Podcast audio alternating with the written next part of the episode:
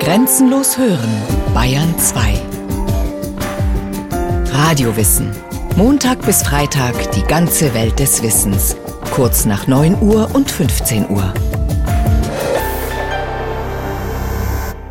Wenn von der Würde des Menschen die Rede ist, fällt uns meist als erstes das Grundgesetz der Bundesrepublik Deutschland ein. Dort heißt es in Artikel 1 Die Würde des Menschen ist unantastbar. Sie zu achten und zu schützen, ist Verpflichtung aller staatlichen Gewalt. Auf diesem Artikel 1 fußt unser gesamtes Rechtssystem.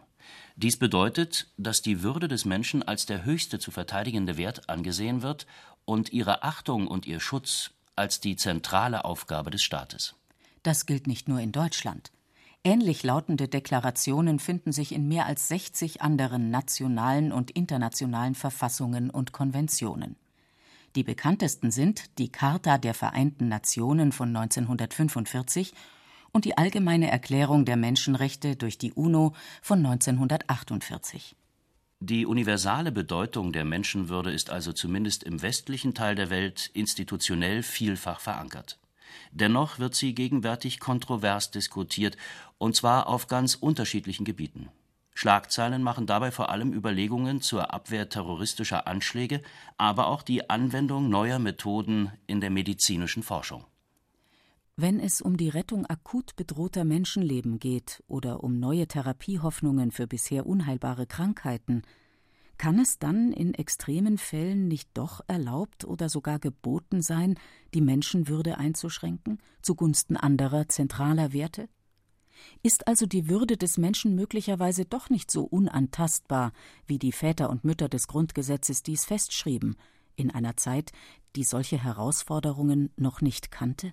Nehmen wir einmal an, Terroristen hätten ein Passagierflugzeug entführt, um es in ein vollbesetztes Fußballstadion stürzen zu lassen.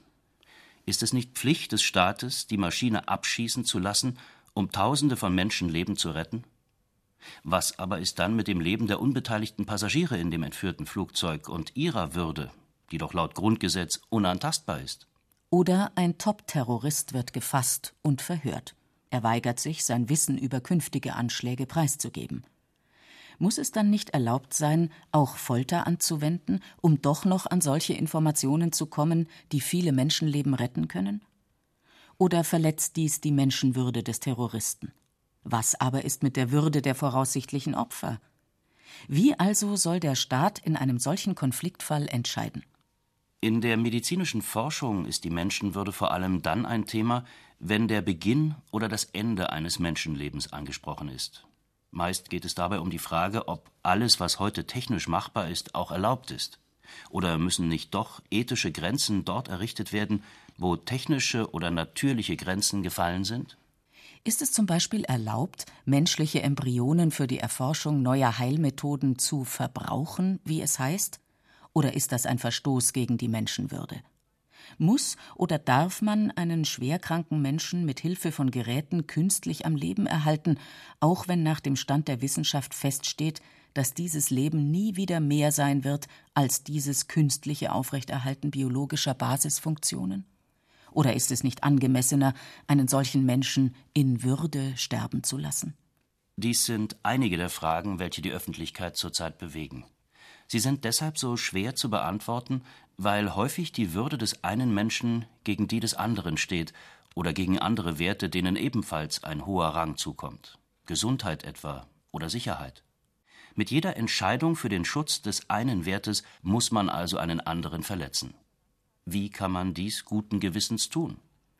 In solch fundamentalen Wertkonflikten ist es hilfreich, sich auf die philosophischen Grundlagen unseres Verständnisses von Menschenwürde zu besinnen.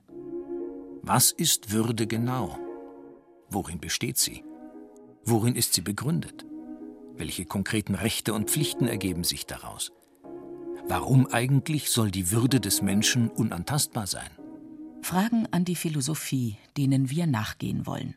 Wir werden zunächst einige Meilensteine des philosophischen Nachdenkens über die Menschenwürde beleuchten, um auf dieser Grundlage dann einige dieser aktuell diskutierten Extremsituationen nochmals theoretisch durchzuspielen. Patentrezepte dürfen davon nicht erwartet werden, aber vielleicht doch mehr Klarheit in der Beurteilung solcher Grenzfälle zwischen Effektivität und Humanität.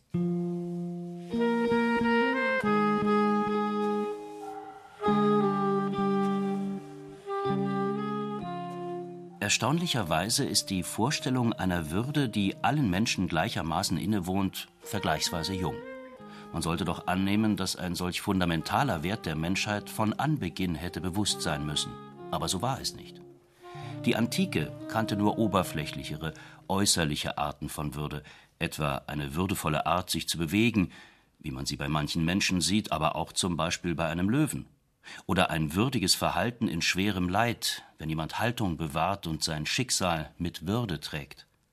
Oder auch die Amtswürde, die ihren Inhaber zum Würdenträger macht. All diese äußerlichen Erscheinungsformen von Würde sind uns auch heute noch vertraut. Sie haben aber mit der Würde des Menschen, von der das Grundgesetz spricht, noch nichts zu tun. Denn die Menschenwürde ist eine allgemeine Würde, die nicht nur einzelnen Menschen zukommt aufgrund eines Amtes oder besonderer Fähigkeiten, sondern allen Menschen gleichermaßen, nur aufgrund ihres Menschseins. Dieser Gedanke taucht erstmals in den Schriften des römischen Staatsmannes und Philosophen Cicero auf, also im ersten Jahrhundert vor Christus. Cicero zufolge nimmt der Mensch eine herausragende Stellung innerhalb des Kosmos ein, und zwar aufgrund seiner Natur. Deren prägendes Merkmal ist die Vernunft. Der Mensch existiert nicht bewusstlos, sondern er denkt. Diese Vernunftnatur ist es, die ihn über alle anderen Lebewesen erhebt und ihm eine besondere Würde verleiht. Allerdings werden bei Cicero doch noch nicht alle Menschen dieser Würde teilhaftig. Sklaven etwa waren von vornherein ausgeschlossen, denn sie galten im römischen Reich als Sache, nicht als Mensch. Aber auch die sozusagen wirklichen Menschen müssen sich nach Cicero dieser Würde erst würdig erweisen, und zwar durch eine sittliche Lebensführung. Nur derjenige, schreibt Cicero, der die Gebote der Sparsamkeit, Enthaltsamkeit, der Strenge gegen sich selbst und der Nüchternheit einhält, besitzt diese Würde tatsächlich. Wegen dieser erforderlichen Vorleistungen kann sie auch nur älteren Menschen zukommen.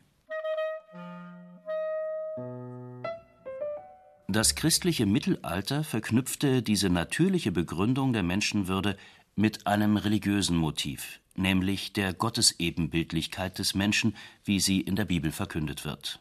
Und Gott schuf den Menschen zu seinem Bilde. Ausdruck dieser Gottesebenbildlichkeit ist wiederum die Vernunftnatur des Menschen. Gott schenkte dem Menschen die Vernunft und machte ihn dadurch zu seinem Ebenbild, dem eine besondere Würde zukommt. Radikal anders war die Auffassung von Renaissance und Aufklärung. Nicht die Vernunftnatur erhebt den Menschen über alle anderen Lebewesen, auch nicht seine Gottesebenbildlichkeit, sondern seine Freiheit.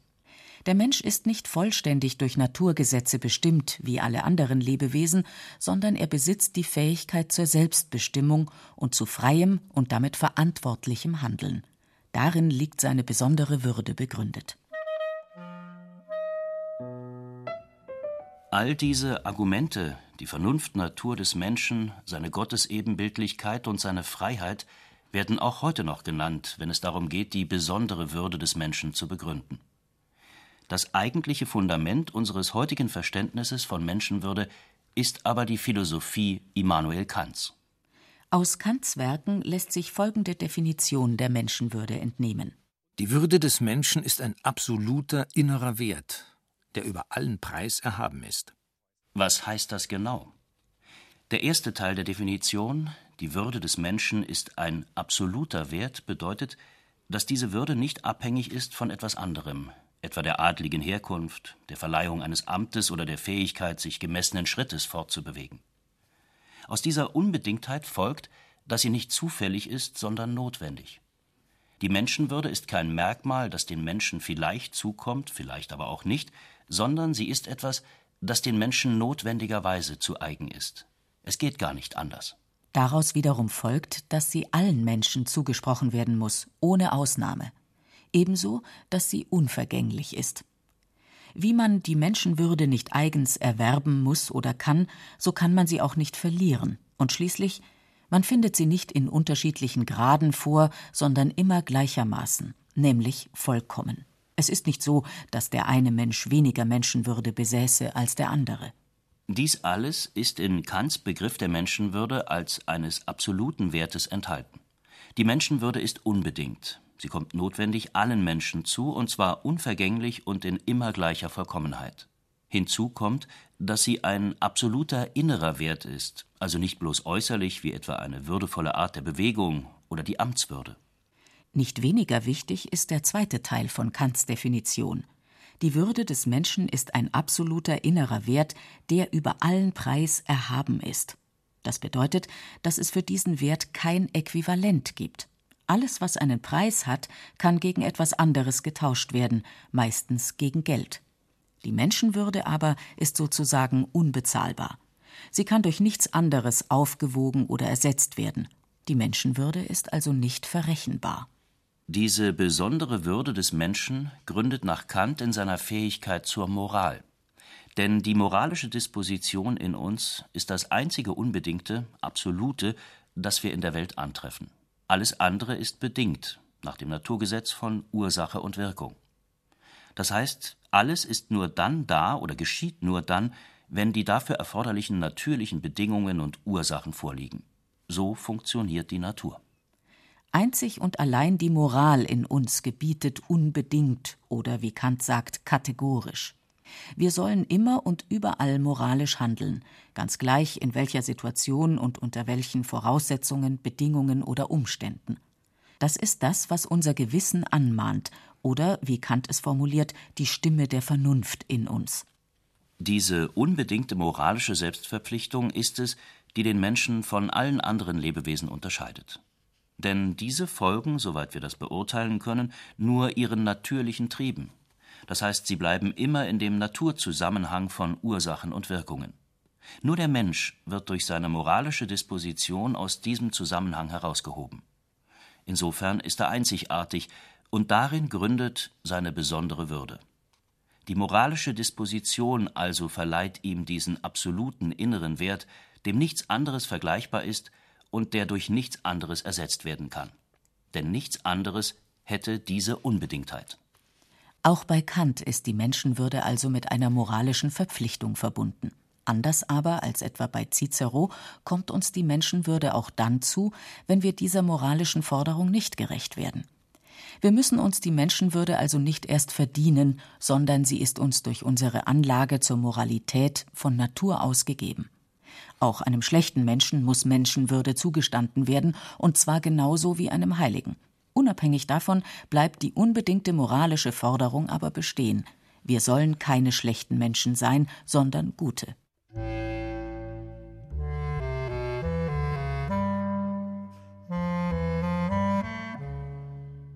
Aus diesem Begriff der Menschenwürde, wie Kant ihn formulierte, lassen sich konkrete Rechte ableiten, die wir entsprechend als Menschenrechte bezeichnen. Unter Menschenrechten versteht man ganz allgemein die berechtigten Ansprüche eines jeden Menschen auf diejenigen äußeren Bedingungen, die erforderlich sind, um tatsächlich gemäß der Menschenwürde leben zu können. Solche Menschenrechte sind etwa das Recht auf Leben und die Unverletzlichkeit der Person, also körperliche und geistige Unversehrtheit, und damit auch auf Schutz vor Folter, aber auch zum Beispiel das Recht auf Bildung und auf kulturelle Teilhabe. All dies wird als unverzichtbar angesehen für ein menschenwürdiges Leben. Deshalb gelten die Ansprüche darauf als Menschenrechte. Für Kant ist die Freiheit das wichtigste Menschenrecht.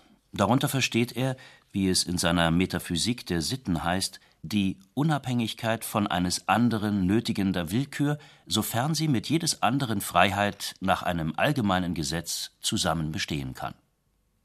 Ich brauche mir also von niemandem vorschreiben zu lassen, was ich zu tun oder zu lassen habe, allerdings nur, solange ich durch mein Handeln nicht die Freiheit eines anderen verletze. Wann dies der Fall ist, bestimme nicht ich, auch sonst keine Privatperson, sondern ein allgemeines, also für alle gleichermaßen geltendes Gesetz.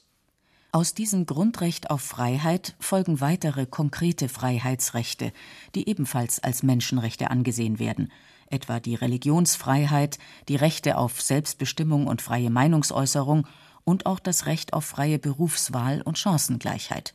Alle diese Rechte und noch eine ganze Reihe mehr gelten heute als Menschenrechte, auf die jeder Mensch einen unantastbaren Anspruch hat, und zwar aufgrund seiner Menschenwürde und zu ihrer Wahrung und Realisierung. Aufgabe des Staates ist es, entsprechende Bedingungen zu schaffen und zu gewährleisten. Das ist auch das, was Artikel 1 des Grundgesetzes eigentlich meint. Dort ist zwar vom Schutz der Menschenwürde die Rede, aber die Menschenwürde selbst muss gar nicht geschützt werden, da sie jedem Menschen notwendig und unverlierbar zukommt, also gar nicht angetastet werden kann. Geschützt werden müssen die Realisierungsbedingungen der Menschenwürde, also die Menschenrechte. Denn sie können durchaus angetastet und verletzt werden, dürfen es aber nicht. Der Staat muss dafür Sorge tragen, dass dies nicht geschieht. Die Gerechtigkeit verlangt, dass aus der Würde des Menschen nicht nur Menschenrechte, sondern auch Menschenpflichten erwachsen. Im Grunde handelt es sich dabei um die Pflicht zur Respektierung der Menschenrechte und damit der Würde des anderen. Ich darf also andere Menschen nicht töten oder verletzen und ich darf sie nicht ungebührlich in ihrer Freiheit einschränken. Kant hat dies in einer der drei Versionen seines kategorischen Imperativs so formuliert. Handle so, dass du die Menschheit sowohl in deiner Person als in der Person eines jeden anderen, jederzeit zugleich als Zweck, niemals bloß als Mittel brauchest. Wir dürfen einen anderen Menschen also zwar durchaus als Mittel für unsere Zwecke brauchen, etwa den Handwerker als Mittel zur Reparatur des Öltanks oder den Kellner als Mittel zur Herbeischaffung von Speisen und Getränken, aber wir dürfen ihn nicht nur als Mittel ansehen, sondern sollen ihn immer zugleich als Zweck an sich achten, also als Menschen, der eine unbedingte, absolute Würde besitzt. Und wir sollen entsprechend mit ihm umgehen. Nicht nur durch Einhaltung der Gesetze, sondern mit dem Respekt, der ihm als Mensch gebührt.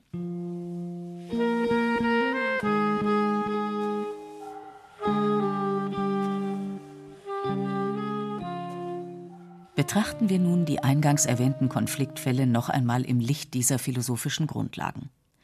Wir beginnen mit dem Passagierflugzeug, das Terroristen gekapert haben, um es in ein vollbesetztes Fußballstadion zu steuern.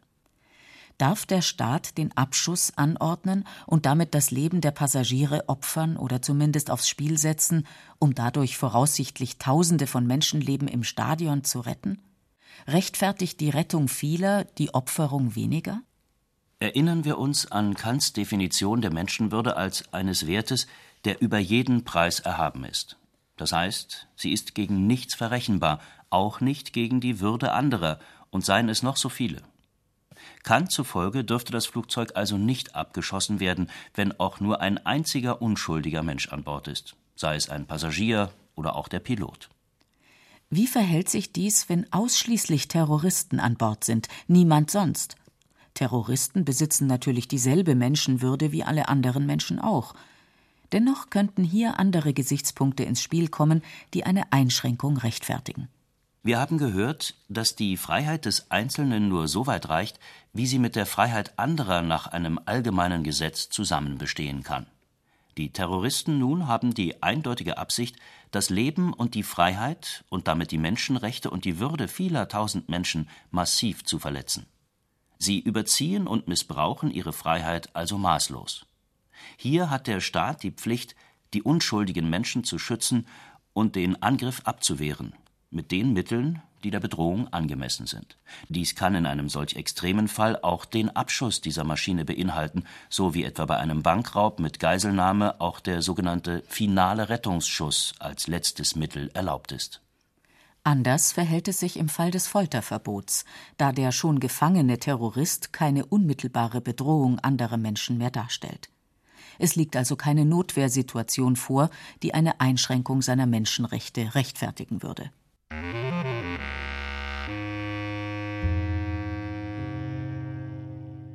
In der Frage der künstlichen Lebensverlängerung ist inzwischen der Wille des Patienten als wichtigstes Kriterium weitgehend anerkannt.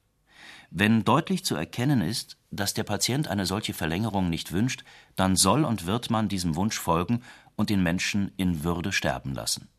Dabei kann die Willensbekundung auch durch eine vorher hinterlegte Patientenverfügung oder das Zeugnis von Verwandten erfolgen. Das heißt, hier genießt das Menschenrecht des Patienten auf Selbstbestimmung und damit seine Menschenwürde eindeutig Vorrang. Das Aufrechterhalten der bloß biologischen Lebensfunktionen durch Ausschöpfung aller medizinisch-technischen Möglichkeiten muss demgegenüber zurücktreten. Man könnte meinen, dass hier das Menschenrecht auf Selbstbestimmung und das Menschenrecht auf Leben doch gegeneinander aufgerechnet würden. Das ist aber nicht so. Denn es gibt zwar ein Recht auf Leben, aber keine Pflicht zu leben.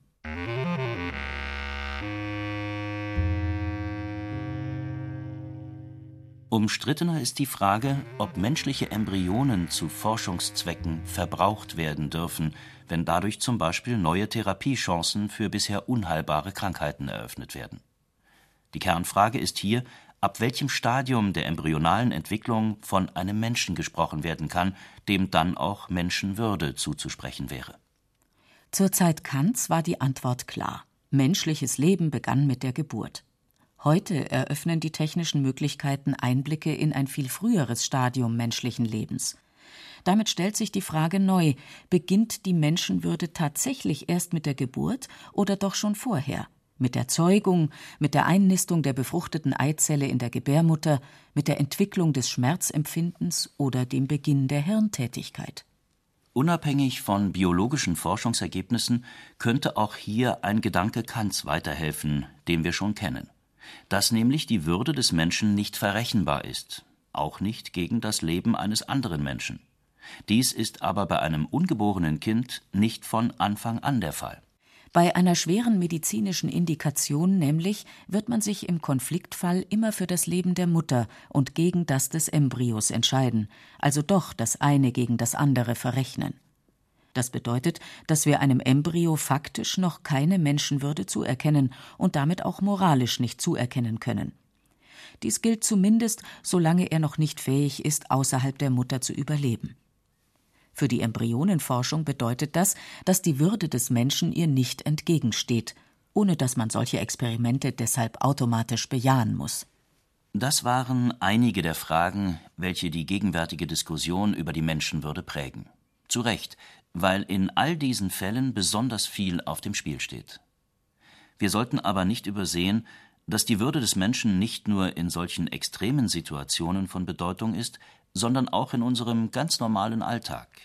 Es wäre viel geholfen für unser Zusammenleben, wenn wir andere Menschen nicht nur nach ihrer jeweiligen Funktion oder ihrem Nutzen für uns beurteilten, sondern tatsächlich immer auch als Menschen, wie Kant es forderte. Auch der Schwächere, Ärmere oder uns Untergebene hat Anspruch auf unseren Respekt.